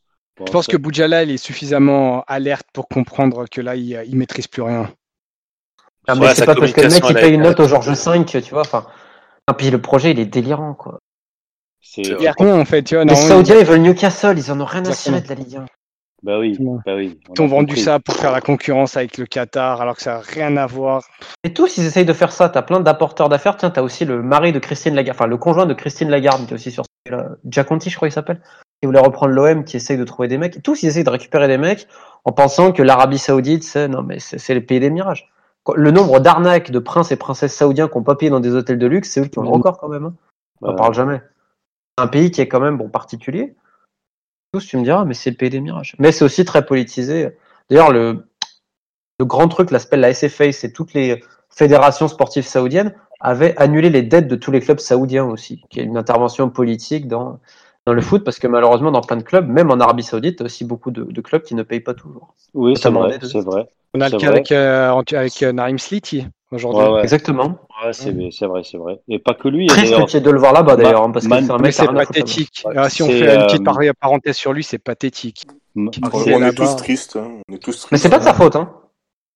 Un petit maintenant. Moi, je vais te dire le problème qu'il y a eu avec Slity, c'est qu'il y a 50 000 personnes qui l'ont proposé à des Des clubs. intermédiaires. ouais, Des intermédiaires. ouais. Son, son agent, c'est Frank Welfinger. Oui. Euh, je pense qu'il a dû signer des mandats des mecs, mais le problème du foot aujourd'hui, c'est que Slity, c'est un mec qui a une bonne cote et c'est un mec un peu connu. Donc, vu que ça se passe comme ça, t'as un agent, tu contactes tel directeur sportif, vous avez besoin de quoi, le mec, il te dit. Le mec, il se connaît pas trop, il appelle un autre gars et tout, ah, t'as pas des profils, etc. Et souvent, le nom de Slity ressortait. Donc, il- en fait, il était proposé par tout le monde. Parce que c'est la jungle, le milieu du foot. Aujourd'hui, ça se fait sur WhatsApp, un lien transfert marque. C'est terrible, mais c'est vraiment comme ça que ça se fait. C'est là tu te vrai, dis qu'il y a c'est quand même un gros problème. Et Slity, en fait, son heure venait tout le temps. Donc, les gens disaient, c'est un bordel. C'est un bordel. Parce Ok. qu'il savait pas à qui parler, etc. Parce que tout le monde le proposait. Pourquoi? Parce que vu qu'il il est quand même assez connu, tu sais, il était en Tunisie, etc. Et c'est, il a rien à foutre là-bas. Moi, je l'aurais bien vu en Espagne, mais après, C'est vrai. est-ce que ça a été bien géré son dossier Malheureusement, non. Bah, j'espère qu'il suivra l'exemple de Oussama Dadi quand même, qui a su repartir au bout de six mois et là ils se sont fait une petite euh, une petite santé à, en Turquie. Même voilà, ça reste quand même un petit club. Pacha, C'est mais, pas ça.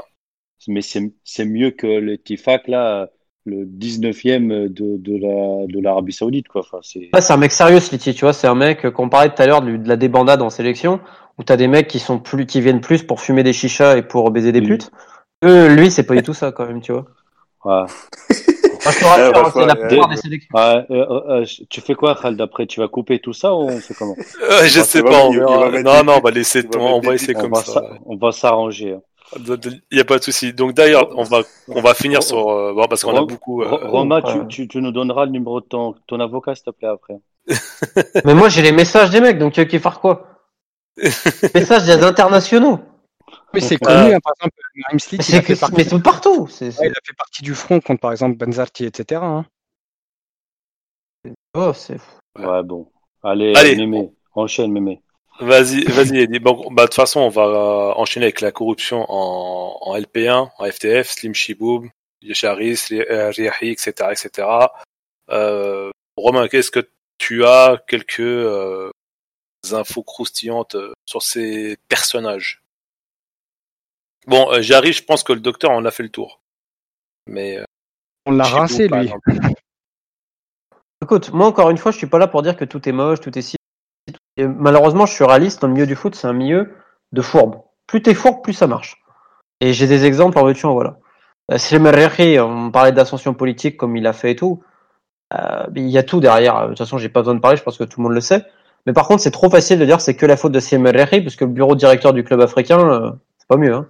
Les mecs qui sont partis après. Moi, quand je vois, quand je vois la passion de ce club, les gens ce qu'ils ont donné et tout, et comment c'est détourné, et comment ils arrivent à, à prendre les gens pour des cons, franchement, ça me fait de la peine et j'ai envie de pleurer pour vous. L'état du Ouais, club africain, mais c'est un scandale, mais un scandale.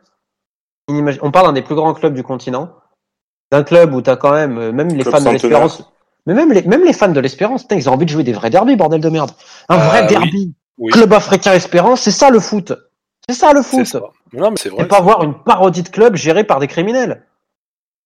Même l'étoile, l'étoile c'est un gros club, c'est perturbé par des luttes internes parce qu'à chaque fois c'est des problèmes de guerre de pouvoir et tout. Vous avez quatre gros clubs quand même, Sfax, l'étoile, le CA et l'Espérance et t'en as d'autres, mais ça doit être au top du continent africain. Ce qui se passe au club africain, c'est la continuité de Semerreche. Il est parti, mais les casseroles elles continuent. Il n'y a pas que lui. Il a foutu Oui. le club dans la merde. Hein. Et puis on l'a bien laissé faire aussi. Hein. Et si je me permets, Romain, pour aller en plus dans ton sens, aujourd'hui, l'espérance de Tunis, parce que voilà, enfin, c'est vrai qu'ils étaient deux fois, euh, deux fois euh, champions de, de champions d'Afrique, mais les dernières sorties, euh, ils étaient un peu incapables de battre le Zamalek sur trois, trois, enfin deux, deux, deux compétitions, parce que justement, il, il manque de concurrence, il manque de Bien sûr. concurrence, et c'est un peu comme le PSG par rapport à l'Europe. crack en poule aussi. Voilà. Et, vois, et pour- euh, ça On l'a vu au championnat du monde des clubs. Hein. Oui, ouais, ben, et même On a vu la différence. Hein? Bah, on est d'accord, et même euh, contre le Zamalek, peut-être que euh, on en parlait un peu avec Walid euh, dans un podcast spécial avec la gestion d'Omaïn Chaben, mais l'espérance est victime aussi de la faiblesse qui est dans le football tunisien par l'étoile du Sahel, par le club Mais c'est africain. pas normal, euh, c'est pas normal. Je, Eddy, je te, je te, je, je complète ce que tu dis. C'est pas normal qu'aujourd'hui, l'espérance ait, on va dire, une différence avec, euh, avec ses poursuivants. Et c'est pas normal que l'espérance soit invaincue dans le championnat tunisien au jour d'aujourd'hui. Normalement, le championnat tunisien qui est soi-disant, soi-disant, je précise, entre attractif. attractif et le meilleur d'Afrique, soi-disant, c'est pas normal que l'espérance est en roue libre comme ça. Non. Ok, d'accord, on peut dire ce qu'on veut, ils ont un bon effectif, etc., etc. Mais le jour, quand il y a des classicos, quand il y a des chocs, quand il y a des matchs contre le, le- l'US Monastir ou le Stade tunisien, etc., il faut qu'il y ait de l'adversité. Il faut qu'il y ait quelqu'un qui ça rentre dedans. Il faut que c'est ces matchs-là qui vont être regardés par des personnes qui ne s'intéressent pas au football tunisien, d'accord? Donc, il faut que ces matchs-là soient dignes des affiches, de, des, des grosses affiches. Et on doit montrer quelque chose. Au jour d'aujourd'hui, Ouais. l'espérance, elle est là. Elle fait ses matchs. J'ai même l'impression que quand elle joue mal, elle a... On voit en interview les joueurs euh, non espérantistes, ils vont te dire l'espérance à la culture de la gagne. Puis basta. On reste à ça. Et en t'en reviens, t'en reviens aussi au, même débat. Euh, le manque de vision au niveau en haut de la pyramide chez les décisionnaires du football tunisien. C'est euh, qu'est-ce que tu veux faire de ton football? Quel type de produit en, tant qu'entertainment tu veux tu veux proposer à ton public? Deux éléments-là, il n'y a personne qui réfléchit dessus. Disait. Romain tout à l'heure, en fait, ce sont juste des, des personnes qui sont là pour le pouvoir et uniquement le pouvoir. Tandis que ce sport-là a besoin de structures de réflexion. On regarde le de- centre de formation de l'Espérance. Il y a tout pour bien faire, il y a des formateurs très bien, mais les mecs très bien, c'est peu qui décident. Je, pour tous ceux qui veulent voir, Nizar Gelassi sur son compte Twitter en parlait de temps en temps. Il y a des trucs scandaleux qui se passent. Alors qu'on parle du club le plus structuré de Tunisie, qui devrait donner l'exemple. On, a, on en a parlé dans un précédent podcast spécial Espérance euh, qu'on amène, qu'on qu'on profite euh, que tous les auditeurs nous écoutent pour que vous allez jeter un œil justement. Mais euh, voilà, on a parlé du centre de formation, tout ça et. Et Walid, Walid, il peut, Ouais. il peut, Walid, il écoute Walid, un peu et ouais, il sait ouais, ce qui se passe un peu. Moi, moi, je vous connaissais mon avis en fait. Euh, on a identifié le centre de formation de l'Espérance comme étant une grande faiblesse sur le sur le SWOT de l'Espérance, sur l'analyse qu'on avait faite. Et moi, le, le- l'exemple qui m'interpelle, c'est celui de, de Brentford en, en deuxième division en Championship. Championship. Ouais, c'est c'est un, c'est un club qui est, qui est cité aujourd'hui comme référence dans, le- dans le Big Data. Et les mecs, ils ont décidé tout bonnement, tout simplement, de supprimer le centre de formation parce que euh, ça ne sert à rien, parce qu'il parce qu'il leur coûte cher et ils ne rapportent pas. Et donc, moi, je dis chapeau parce que c'est très cohérent. Et je ne sais pas à quoi, à quoi sert encore aujourd'hui le centre de formation de l'Espérance, si c'est pour, pour former et, et- et laisser tomber euh, la post-formation et euh, laisser des joueurs un peu dans la difficulté, euh, perdre de vue la suite de leur carrière. Moi, je trouve aujourd'hui Après- un... Après, Walid, on a le même problème en France aussi hein, sur ce sujet de. Ouais, même Oui. le PSG, c'est valable aussi. Ouais, je ne sais pas pourquoi Ouais. le, le PSG euh, ne supprimerait pas. Oh, il n'y a pas que le PSG, mon frère. Il y a plusieurs clubs Ouais. qui ont du mal, comme l'OM, qui n'ont pas réussi à garder Liadji qui va se barrer à, à Lille, par exemple, qui n'ont pas réussi à retenir un gamin. Euh, Il y a un gros problème en France. mais Ça, Ouais, mais, mais- ouais, mais attends, attends, de- attends. Là, tu parles du PSG, de l'OM, etc. Tu me sors des. Et c'est des grands Ouais. clubs. Normalement, c'est Oui, des deux plus grosses locomotives c'est des du. grands clubs, sauf que l'Espérance n'arrive pas à sortir des joueurs. C'est très simple, c'est pas ça le problème. Le problème de l'Espérance, elle n'arrive pas à sortir des joueurs. Elle sort un joueur par-ci, un joueur par là. si, c'est vrai. si, si, Bah, quand même. Il, Non, il y a c'est- deux pas la trucs. hein. stratégie. Ben Mohamed, Ça, euh, Ben Ramdan et euh, Berima, Ramdan. c'est ça, les, les deux, euh, les deux cadors là, c'est ça? Ouais, ouais, c'est ça. Surtout Ben- Belamdan en Berim. ce moment. ouais. Ah, Surtout Ben, ben Ramdan, euh, et puis il y a les problèmes de, contractuels avec lui. Et Eddie, est-ce que tu peux me citer d'autres joueurs, à part Ben Ramdan Bon, Berry, mais pour moi, il n'a pas encore percé réellement. Rien Mais- prouvé. Il a rien prouvé. Voilà, mais Ben Ramdan a prouvé, etc. Il peut prétendre à une place de titulaire. Mais est-ce que tu peux me citer d'autres joueurs qui sont formés à l'Espérance, qui ont éclos peut-être du centre de formation de l'Espérance, et qui au jour d'aujourd'hui ont fait fortune, entre guillemets, dans d'autres clubs tunisiens de LP1 Cite-moi des noms. Ouais, mais attends, déjà, euh, di- dire que l'espérance ne forme pas, pour moi, c'est un peu exagéré. Je pars du principe que des, jeux, des joueurs Sofiane, So- Sofiane, il veut que des cracks, euh, Hedi. Il veut que. Non, non, veux mais- pas des il veut que non, Mais des cracks. Je pense- je- je pense- pas au niveau. Non, attends, je m'explique juste vite fait. En fait, Mhm. j'ai j'ai eu quand même une petite discussion un peu avec Nizar aussi euh, par rapport au cas de Mohamed Ben Ramadan et le, la gestion euh, de, de, enfin, de tout le volet, Walid aussi, euh, volet post-formation à l'Espérance de Tunis, qui, pour moi, aujourd'hui, il est très mal géré. Riyad Banour ou pas, je ne sais pas, mais il est mal géré. Des cas comme euh, Mohamed Ali Ramadan, même si, bon, il va finir par signer parce que son père, il est, il est fanatique de l'Espérance et tout ça, mais c'est un cas quand même. C'est un cas, c'est un joueur qui est pas content, qui est pas satisfait de la situation. Euh, il n'y a pas que lui, d'ailleurs, Mohamed Ali Ramadan, les, les gens, à un moment, ils commencent à cracher sur lui, ils disent, ouais, il a fait deux, trois matchs, il demande de doubler son salaire. En même temps, le pauvre, il, il vient d'une famille qui est modeste, moi je le sais, j'ai- mes sources aussi. Euh, Il n'y a pas que lui, d'ailleurs. Raïd Fed, il va partir, Montassar il est parti comme pareil, ou il était poussé par la sortie. Mohamed Ali, euh, euh, comment il s'appelle, notre ami, notre arrière gauche qui est parti au Havre, là? Euh, Ben Mohamed. Ben Mohamed, Ayman- pareil, Ben- de, de, demander comment il est parti de l'espérance, euh, comme un mal propre aussi. Mal Donc, propre, aussi, ouais. Ouais, Et donc, bizarrement, donc, Riyad Benour, il est dans tous les dossiers qui sentent mauvais, l'espérance peut-être Oui. un heure au hasard. hein. D'où, d'où, donc, donc, je rejoins un peu ce que tu disais au départ, Romain, le fait que, ou je crois que c'était Walid, qu'il est, a mis un peu en retrait en ce moment sur la gestion des dossiers, parce que je pense que Hamd il se rend compte qu'il y a un problème sur les jeunes de l'espérance qui veulent pas rester. Khalid El il a signé un pré-contrat au, au Lokomotiv Zagreb, euh, alors que voilà, il est formé à l'espérance, il a que 21 ou 22 ans. Aujourd'hui, les joueurs et, qui ont 20, 21, 22 ans préfèrent partir en Europe dans des clubs moyens avec Ouais. des salaires où ils sont payés que de rester à l'espérance avec euh, une forte, euh, une forte concurrence. En plus, c'est un Mais- club qui achète cher les joueurs au lieu de miser sur ces, ces Oui, jeunes. ben, ces ben- jeunes. ben- là je suis d'accord avec toi, Eddie, tu vois. Et je pense que Hamdi Med, dit, quand il voit l'histoire de son club, etc., l'Espérance a quand même eu des grandes équipes avec une, majo- enfin, une base en fait de joueurs qui sont formés au club. Faut, euh, Walid me confirmera. Euh, l'époque Chokri etc., etc. T'as quand même pas mal de joueurs qui sont formés au club. Ou bien t'as des joueurs qui sont pas formés au club, mais qui sont venus, on va dire, qui sont Jeunes, rajoutés au- jeunes, euh, comme Très Aïd jeunes. Hamrouni, Radej moule, voilà. Sekni. Sekni. Après, Chihi aussi. Chihi. ouais. Voilà, beaucoup, énormément de joueurs. Euh, ce que je dis, moi, c'est quoi? C'est qu'au jour d'aujourd'hui, peut-être que les jeunes, en tout cas, qui sont à l'Espérance, qui sont en élite ou bien en U19, U17, etc., eh ben, peut-être que c'est bouché pour eux. C'est-à-dire que peut-être que eux, ils ont les dents longues, ils veulent jouer. Berim, par exemple, et on a Mimouni aussi, Farouk Mimouni, qui joue pas du tout, lui, clairement, c'est... Lui, euh, on dit, c'est un très bon talent, etc., mais on dirait qu'il n'entre pas dans, dans, dans les plans de Mohamed Chabed. Après, Ah, on verra mais comment ça va se passer. Après, Peut-être après, qu'il y aura une peut-être nouvelle qu'il a pas, le- pas niveau aussi, Sofiane. Je sais rien, moi. Ouais, peut-être qu'il n'y a pas C'est le c'est niveau, prématuré, je pense, Voilà, Mais- on est d'accord. trancher. Mais totalement, après, on l'a pas vu jouer en pro, etc. On l'a pas vu jouer en pro. Mais je pense que l'espérance n'est pas assez patiente, on va dire, vis-à-vis de ces jeunes. Mais bon, voilà, c'est c'est juste mon avis. Et, Après, et- et d'ailleurs, pour, pour euh, je, je- après je, je, je ferme la parenthèse, tous les clubs en Tunisie aujourd'hui, quand ils ont, quand ils voient le problème qu'ils ont avec les salaires impayés, avec euh, la période de- du Covid-19, là où la situation, elle, a pas rangé les choses. Exactement. Donc, qu'est-ce qu'ils font là, l'étoile du sel, le club africain, tout ça? Ben, ils vont miser sur les jeunes, comme si c'est, ils ont, là, ils se rendent compte qu'il y a la solution magique là, hein, qui, qui sort de, de le chapeau de tout le monde. Et puis, Non, c'est le Ouais. système D, quoi. Ils ont, ils ont plus le choix. On est d'accord. On est voilà. d'accord. Donc, alors qu'à la base, euh, alors qu'à la fait, base, ils ont euh, solution. Ils ont la solution en interne.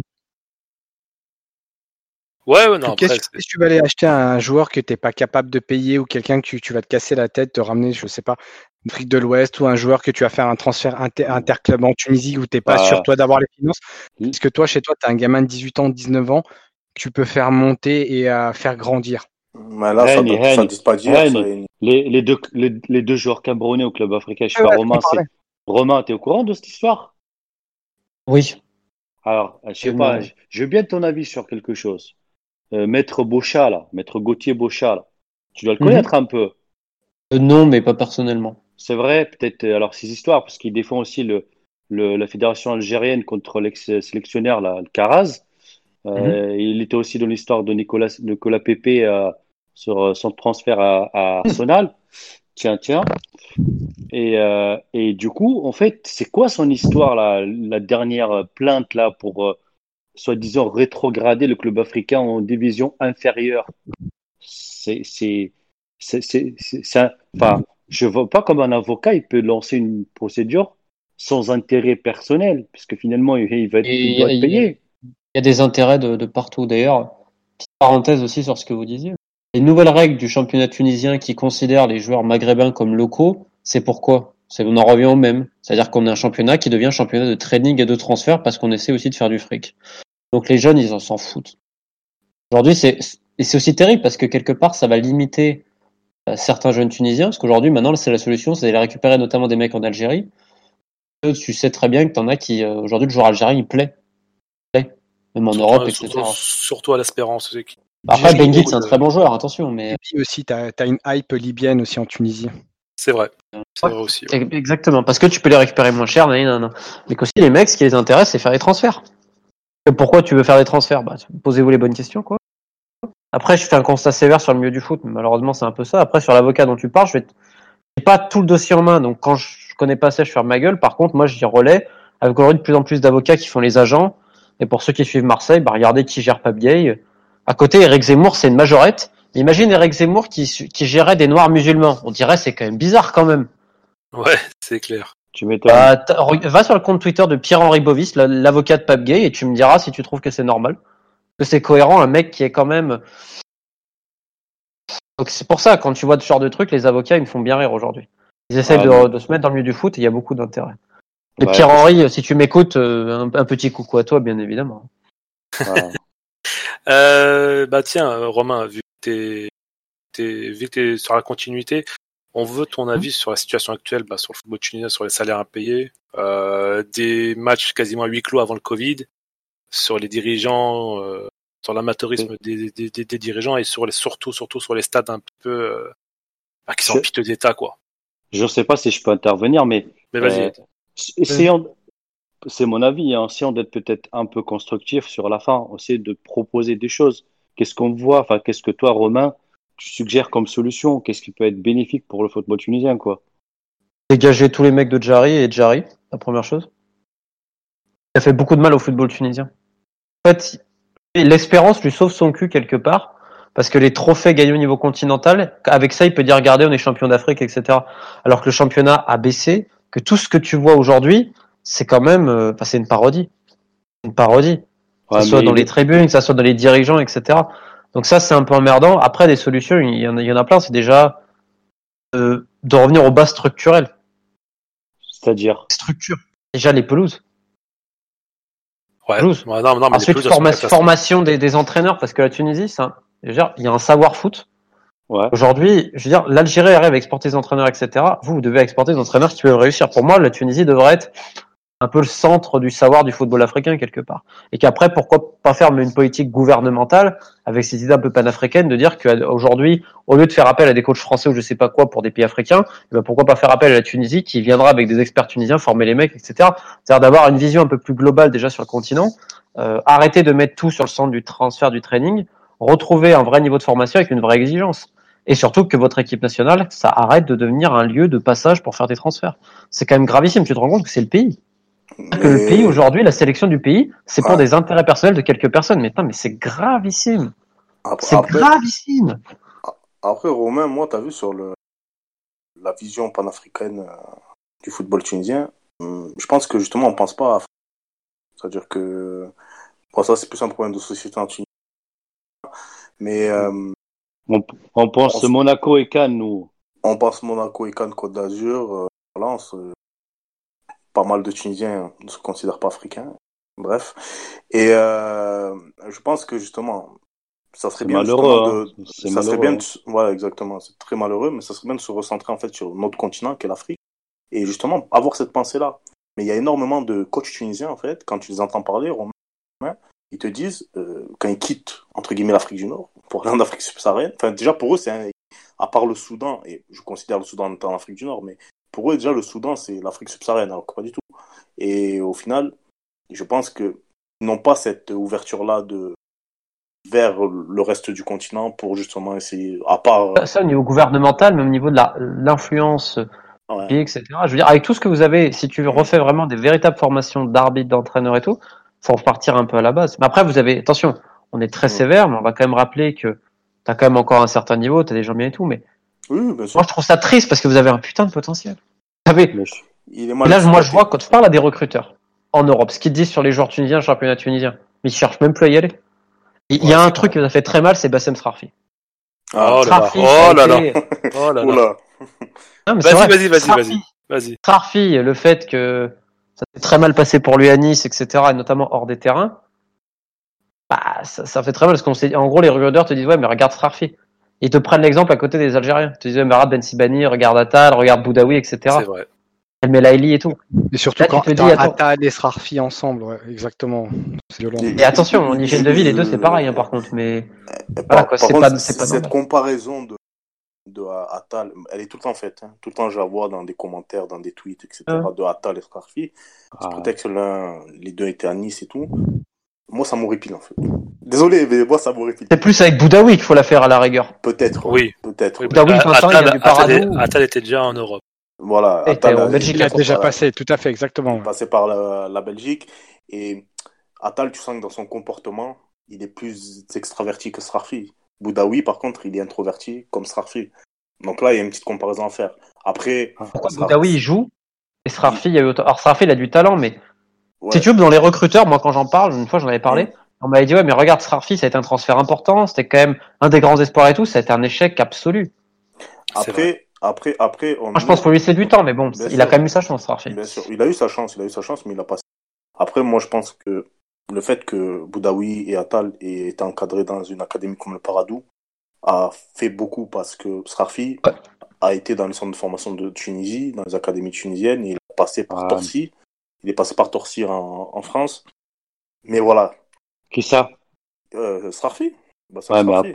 Ap- Après, il faut pas, il faut pas, enfin, pour moi, il faut pas faire Mhm. fixer sur lui.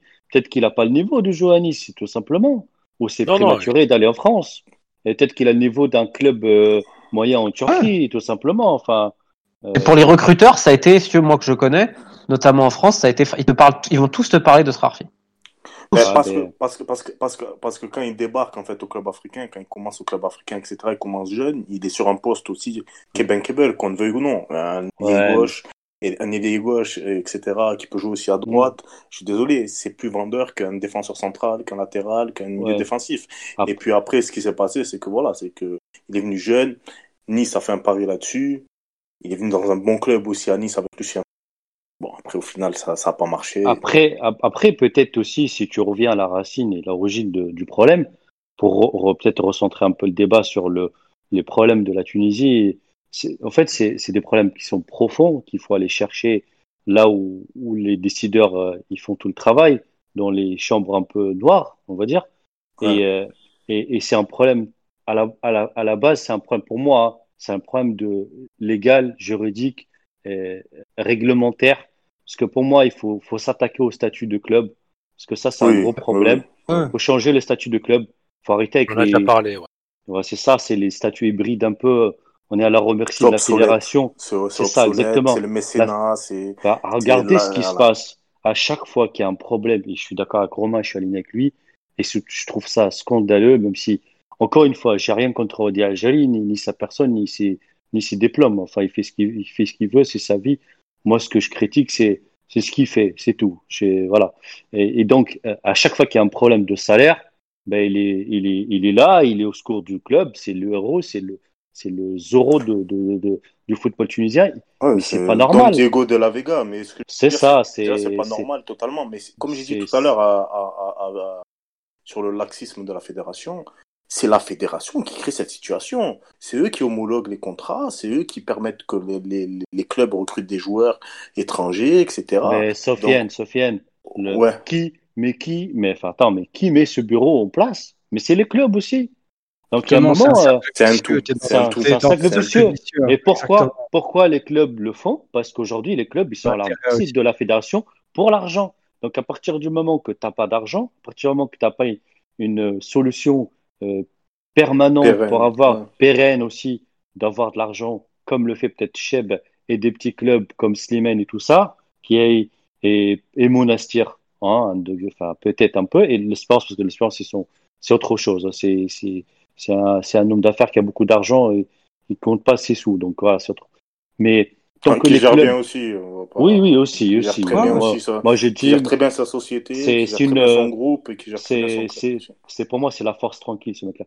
Et du coup, tant que les clubs ne se mettent pas en question et, et changent pas leur statut et essayent de trouver des solutions, ben, on va rester dans ce modèle. Donc, ce modèle qui est cercle vicieux, où tu as la fédération qui, qui distribue un peu les, hein, les, les packs Mm. chiches un peu partout.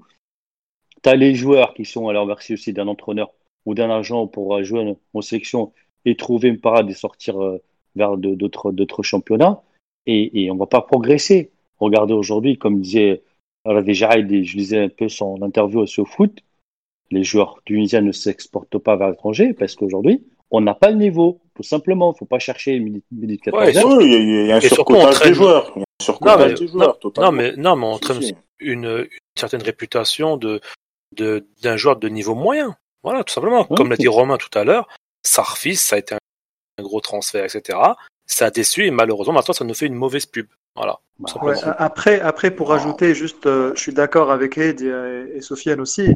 Pour, pour moi, cela, c'est aussi un déficit de, de- d'encadrement et de formation à la base. Exactement. Puisqu'il est parti en France, il est, je suis sûr qu'il 17. est motivé.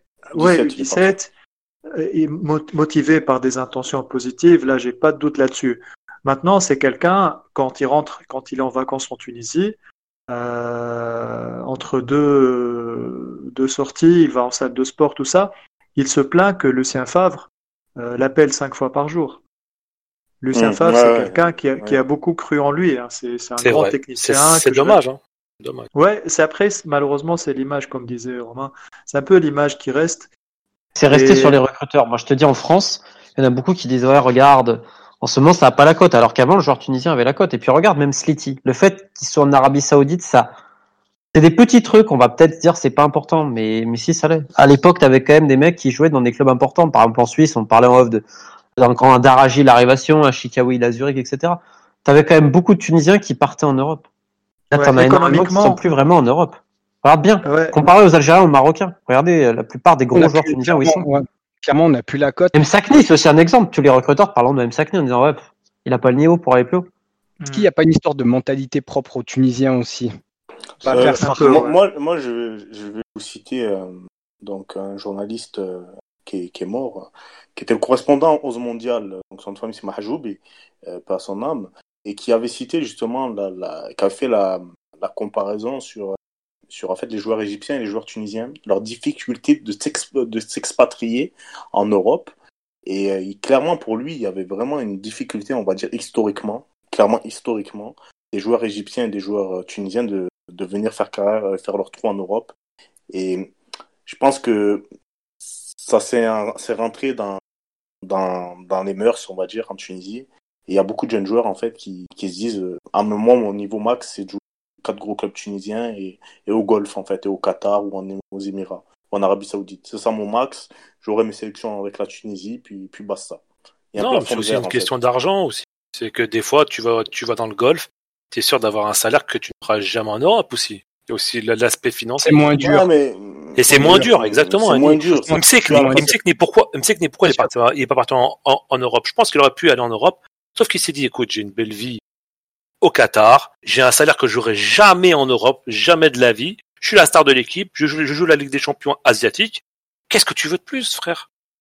La vie, elle est Ah, belle. mais je préfère jouer la Ligue des Champions en Il y a aucune, il y a aucune ambition, Sofiane. Il y a aucune la ambition. C'est la sécurité, c'est tout. Il y a quelque chose lié à la mentalité pour moi derrière aussi, à la gagne, à comment Oui, tu es oui, capable oui, de te Ah. dépasser, te donner. En, en arabe, en arabe, on dirait, Annie, on dirait euh. Tu vois ce que tu veux dire Donc, c'est Non, un mais- joueur qui est, qui, qui, qui, est- qui est gâté. Ce sont des Attends. joueurs qui sont gâtés. oisif. Ce sont des joueurs qui sont gâtés. Voilà. C'est ça. Non, mais Ce sont des joueurs gâtés depuis l'enfance. Je te dis, tu sais, j'en reviens à chaque fois, mais moi, quand il y avait les trois joueurs euh, tunisiens à l'ETG, euh, que ce soit Zawadi ou euh, Sabre ou Mbarki. euh, Mbarki, les trois, tu voyais que c'était euh, Sabre euh, qui faisait, euh, qui avait, lui avait pris le pli du, euh, du professionnalisme. Les deux autres, mais quelle honte Quelle honte Ouais, ouais. Moi, j'en- étais gêné. Hein. C'est vrai. Et voyez à l'entraînement, après Pascal Duprat est ce qu'il est, pour ceux qui le connaissent. Oh, honte, Pascal. tu te mettais de l'autre côté, tu, tu, tu- tu regardais ça, mais tu dis, mais on dirait moi qui joue en district avec les paysans. D'ailleurs, d'ailleurs, on a vu le résultat, euh, Henny, non? Il y en a un Bah, joueur ouais, qui est parti euh, à les deux, ils- Marseille, Les deux, ils ont rien fait. Exactement. à Marseille, qui a fait une- quand même une belle carrière par rapport à, à sa formation et son pro- processus, qui est Saber Khlif, qui a joué à Marseille avec des champions et tout ça. Non, mais, mais Eddie, attention, attention. Ne dis pas qu'il a fait une belle carrière, parce qu'il y a certaines personnes en Tunisie qui ne considèrent pas qu'il a fait une bonne carrière euh, en Europe. Ouais, mais- euh, au vu, au Non, vu ça va, ça va en Ligue 1, Sof- c'était sympa. bien. Tu poses la question, tu, poses, tu poses la question à des vrais connaisseurs. Saber Oui. Il a fait quand même une, il a fait même deux, Une trois jolie belles piges carrière. en Une petite, oui, oui. une Bien jolie sûr, c'est très bien ce qu'il a fait. Dernière C'est très année, bien. c'est un des joueurs majeurs du football tunisien. hein. Il a mis Mm. des beaux buts quand même avec Il est Evian. revenu de loin aussi, hein. il est revenu de très très loin. hein. Faut pas Son oublier, histoire hein. etc. Comme on a, on a déjà évoqué, elle est dure. Hein. Elle est dure. Ouais, oui, oui, totalement, totalement. Eh ben les amis, écoutez, on va conclure ce podcast. Ça fait une heure et, une heure et quart à peu près qu'on qu'on enregistre. Euh, je vais vous laisser à chacun une minute pour, pour dire vo- votre avis euh, sur l'actualité, hors, hors Tunisie ou, ou tunisienne. Euh, on va commencer par l'ordre dans- sur Discord. Euh, Eni, à toi. Petite Euh, Alors moi, ce que je, euh, on me taquinait la semaine dernière, mais c'est quand même. Liverpool euh, champion, c'est ça? Ah, bah justement, c'était la fin. De Liver- Liverpool champion. Quand même pour euh, les performances de moi, c'est juste les performances de Karim Benzema qui journée après journée et année après année, moi m'épate. Au plus haut niveau, c'est vraiment quelqu'un qui m'épate. Je vais pas oser le parallèle, mais quand on évoquait Srarfi tout à l'heure, il y a un problème de mentalité. Clairement, moi pour euh, pour euh, pour ma part, Karim Benzema, moi, on a le côté technique, mais aussi son côté mental. Moi, euh, qui moi m'impressionne. Formé en France et à Lyon, simplement. Exactement, mais moi qui me, qui me, moi il m'impressionne vraiment. C'est un tueur. À son âge, c'est un tueur. Et s'imposer, je pense que c'est sa dixième ou onzième année euh, au Real. Si je dis Ah, mais il a une bonne hygiène de vie aussi. il, il se donne les moyens. Il se donne les moyens d'eux. On n'a rien sans rien. Et moi, m'a- ma petite minute, c'est vraiment pour euh, lui tirer un coup de chapeau. Merci. Heidi. Euh, alors moi en fait je voulais parler d'un joueur tunisien qui, qui est formé à Lyon, qui est parti à la Juve euh, Rafia. Ah. cette, cette- ouais, justement euh, cette saison, c'est Hamza Rafia euh, qui a gagné la Coppa d'Italia U23. U23, c'est je crois. U23. C'est ça, ouais. euh, et d'ailleurs, il a marqué le deuxième but. Donc, euh, c'est un joueur qui, quand même, euh, qui, était présenté un peu comme un crack euh, quand il est parti, quand il est parti de Lyon. Il a signé à la Juve, qui a quand même une saison un peu compliquée. Et j'espère que ce trophée et ce but-là en finale de la Coppa Italia, ça va être un peu le déclic pour, pour lui, pour justement voir un autre Hamza Rafia qui est plus bordant, qui nous montre un peu ce qu'il a dans les tripes et, et voilà, je souhaite sincèrement beaucoup de bonnes choses et, euh, et je le dis euh, encore bravo Hamza et, et Inch'Allah, euh, Inch'Allah, on va te voir dans, dans un autre club parce que je pense que la, la Juve c'est un peu compliqué. La Juve, ça va être bouché, je crois. Ouais, ça va te boucher, mais voilà, notre club de série B ou série A, pourquoi pas l'année prochaine quoi. C'est vrai, c'est tout ce qu'on lui souhaite. Euh, Sofiane. Bon, alors moi, je vais parler de, du, euh, du DS euh, Inter, donc euh, le club. Ah, pour la supporte. masterclass Hakimi. Exactement, donc c'est BP Marotta. Donc euh, c'est juste pour dire que pour moi c'est le meilleur directeur sportif actuellement. Et vraiment ce qu'il fait c'est c'est-à-dire que l'Inter, euh, on en a parlé plein de fois, Oui. en termes d'attractivité avait perdu un peu de sa superbe au cours de ces dernières années, mais là depuis deux ans, deux trois ans, on ressent vraiment qu'il y a, qu'il y a une, la deuxième vitesse a été en grand, que vraiment le club arrive à attirer des joueurs qui refusent des offres du Bayern. De Ah, il y a. Conte aussi, Sofiane, il y a Conte Oui, il y a. Conte, mais Je suis désolé. hein. Marotta, Conte, c'est le duo qui a fait renaître la Juve, alors que la Juve était au plus mal. Et au jour d'aujourd'hui, Conte, je laisse le volet tactique, bien entendu, 3-5-2 table, mais quand même, il faut prendre à ce que fait BP Marotta en coulisses, monstrueux, est énorme. Et on voit que cet homme-là a une réelle connaissance vraiment de son métier qui est de directeur sportif. Et pour moi, c'est le meilleur de la planète et c'est le meilleur du monde à l'heure actuelle. Il n'y a même pas de débat à avoir là-dessus. Voilà. Et vive l'Inter. Forza Inter. Ok, d'accord. Euh, Walid.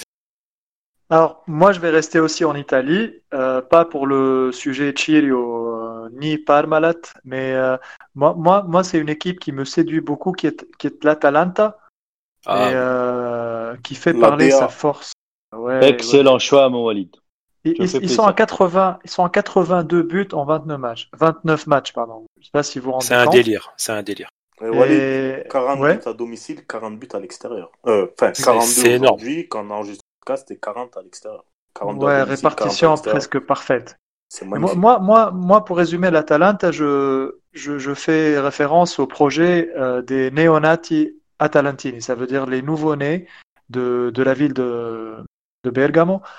En fait, euh, le, su- le sujet, en gros, pour résumer, c'est qu'en 2010, quand Antonio Percassi prend, prend en charge le club, qui, qui faisait l'ascenseur entre la Serie A et la Serie B, euh, il voit que, que, que la ville de, de Milan attirait beaucoup les gamins. On parlait de formation tout à l'heure et d'attractivité. et il voulait faire quelque chose pour que les, les petits gamins s'identifient à l'Atalanta. Donc, pour chaque nouveau-né, ils ont mis en place un projet pour envoyer un petit pack contenant deux paquets de lait et une petite tenue de- pour les bébés, pour euh, euh, version sympa, masculine et féminine. Sympa. Ouais, et ils ont constaté que depuis 2010, bah, le club commençait à, à briller dans les catégories de jeunes. C'était l'un des principaux pourvoyeurs de, de la squadra azzurra des catégories de jeunes, jusqu'à l'année dernière où le club se qualifie. D'ailleurs, ils sont déjà, ils sont, Ils sont en en quart de fi- finale. En quart de finale de Champions League. Ouais. Très, bi- très bien parti pour se requalifier cette année. Donc, une vraie success story et, beaucoup d'idées euh, au club qui, qui voudrait peut-être développer les jeunes, développer euh, le vivier de, de jeunes et la formation chez eux. Voilà. Parfait, Walid, merci. Euh, Romain, si tu as une petite minute libre, Bon, tu, tu dis tout ce que tu as envie. pendant une. Déjà, merci pour l'invitation, c'était très gentil. Parfois, je suis un peu euh, dur et sévère, c'est que je vois à quel point le foot est un sport magnifique qui a malheureusement été euh, criminalisé et corrompu euh, de partout. Hein. On dépasse vraiment les frontières de la Tunisie, qui a également beaucoup de bonnes choses, beaucoup de bonnes personnes, de bons joueurs, de bons coachs, de bonnes personnes, et je voulais encore le redire. Écoute, moi, je suis sur mes dossiers en Haïti, donc où le, président de la fédération donc a été suspendu 90 jours par la FIFA justement. On va, dire qu'il a tendance à violer un paquet de mineurs dans le plus grand des cams depuis 20 ans, c'est pas le seul. Là, bientôt, on publie la suite. Moi, je fais le suivi avec toutes les familles. Donc, évidemment, moi, mon actualité, c'est ça, ce qui me prend un temps infini, mais on touche pas aux enfants, donc c'est le plus important. Et, malheureusement, tu as d'autres scandales de, crimes sexuels sur mineurs, et à chaque fois, bah, tu as la FIFA qui ne sait pas quoi faire. Je peux te dire, je vois, ils, ne savent pas quoi faire. Ouais, c'est que c'est même pas qu'ils veulent, à la base, déjà, ils veulent pas trop, mais c'est après qu'ils savent pas comment faire. Ils savent pas comment traiter le machin. Quand tu vois vraiment cette, euh, cet excrément d'humanité, parce que bon, toucher des enfants, pour moi, c'est le crime des crimes. Ouais. Pas toujours facile, mais c'est un combat qui doit être mené. Et euh, plus on en parle, plus ça permettra de d'aller au bout de ces affaires-là. Donc, c'est ce que je fais. Et en même temps, j'essaie d'écrire mon prochain livre. Mais D'accord. C'est des journées chargées. Donc, merci en tout cas. Et puis, quand j'aurai le temps, évidemment, j'essaierai d'aller au bout des dossiers tunisiens. Mais je te dis là, avant, j'ai Haïti parce que parce qu'on touche pas aux enfants, quoi. Donc, à côté, tu vois, tout critique que je peux être de Jerry, il le mérite sur plein de choses. Mais je te le redis, Jerry, c'est un enfant de cœur, contrairement à plein d'autres présidents de fédération pour montrer à quel point c'est un. Ils ont tué le foot. Hein. Ils ont tué le foot. Tu vois, l'échange, l'échange. Le Arthur Pjanic, c'est pour que les plus gros agents du monde te disent putain ils vont terminer en prison les mecs tellement ils ont détourné de l'argent. Ça passe crème. Tu vois quelqu'un, ça va dire quoi? On va s'offusquer par deux tweets. Au final, les mecs ils ont détourné des millions. Réévaluant les mecs, et ça, ça devient un gerbé. Ça devient un gerbé. Et moi qui aime le foot, on peut pas Ouais, malheureusement. Triste, hein Ouais, c'est triste. C'est vraiment triste. Arthur Pjanic, il y a quelque chose à faire. Je pense que la majorité des gens n'ont pas compris ce qui fait derrière. mais c'est pour que les plus gros agents te disent que les mecs, c'est quand même des types dans l'escroquerie, ils sont forts. Te disent que là, c'est le deal de la honte et que c'est trop. En compte, ils ont valorisé Pjanic 70 patates. 70. Ouais, ouais. Et Arthur 80 patates. D'ailleurs, euh, minimum 20 et, 20 et 23, il y a minimum 40 millions surévalués, plus les primes à la signature. Mhm. On est à minimum 50 patates. Ça, c'est gavé là. Bah tiens Romain, vu que moi, moi ma minute euh, à moi était sur la prolongation de Kurzawa de 4 ans et tous les supporters du PSG oh n'ont pas compris. J'aimerais ton avis très rapide sur cette prolongation qui a vraiment on n'a pas compris pourquoi 4 ans pour Kurzawa qui était euh, il y a 3 3 4 mois qui était euh, limite euh, virer. Qatar, ils veulent pas remettre d'argent. Ouais, voilà. Ouais, bon, je m'en doutais un petit peu. C'était que ouais, pour un latéral gauche euh, euh, à, peu près du même niveau que que Bernat, ça coûte très cher. Et vu que le, le Covid est passé par là, euh, voilà, malheureusement, ils veulent un bon remplaçant qui fait pas trop de vagues. Bah, Kurzawa, c'est ça. Hein, c'est il est remplaçant, parle pas trop. Il a eu sa, il a eu sa prolongation. son salaire a été doublé fois deux. Tout le monde est content. Voilà, lui, lui va continuer à se faire. Il a raison, hein, je veux dire, il sait que le PSG financièrement est dans le dur. Après, les Qataris, s'ils ont envie, eux, d'un joueur, ils te mhm. mettent l'argent. Mais pour Leonardo, ils veulent pas lui mettre. Donc, et je comprends le sombre personnage qu'est Leonardo. Moi, je lui mettrais zéro. Hein, parce que, pareil, tu vois, Leonardo, il passe pour un ange. Putain, il... à côté de Jarry, c'est un ange. Jarry, il y a des trucs que, Leonardo a fait, Jarry, il aurait même pas osé. Ah, j'avoue. J'avoue. Par exemple, sur le dossier Icardi. Mais c'est vrai, effectivement, il y a, euh, son côté ou euh, lisse que euh, que l'on décrit dans les, les médias que l'on ce que l'on sait de plus en plus sur lui hein, sur sur ses deals sur ses euh, sur les transactions qu'il fait. Bizarre c'est comme comme Noël le en France on va dire que c'est un mec bien quoi tu vois. C'est ce que j'appelle la propagande du foot. C'est à dire que même les gens qui ont plein de casseroles au cul bah ils arrivent à te faire croire que ce sont des c'est magnifique le foot en fait. Petit copain eh ben parfait. C'est ben, le copinage dont tu parles en Tunisie. c'est ça, le, le petit le copinage, euh, tu le retrouves aussi chez nous en France. Hein. Oui, tu te retrouves dans, dans, plusieurs parties, dans plusieurs pays, pardon. Bah écoutez, messieurs, merci beaucoup pour cette émission exceptionnelle. Romain, encore merci d'être, euh, d'avoir accepté notre euh, notre invitation. Ça n'a pas été facile de t'avoir, mais on a réussi à t'avoir. on est très content. Euh, pas de souci. On vous donne rendez-vous pour un prochain podcast Etashkila, soit sur un podcast euh, actu ou un autre thème sur euh, l'histoire du football tunisien. Et on vous dit à la prochaine. Ciao.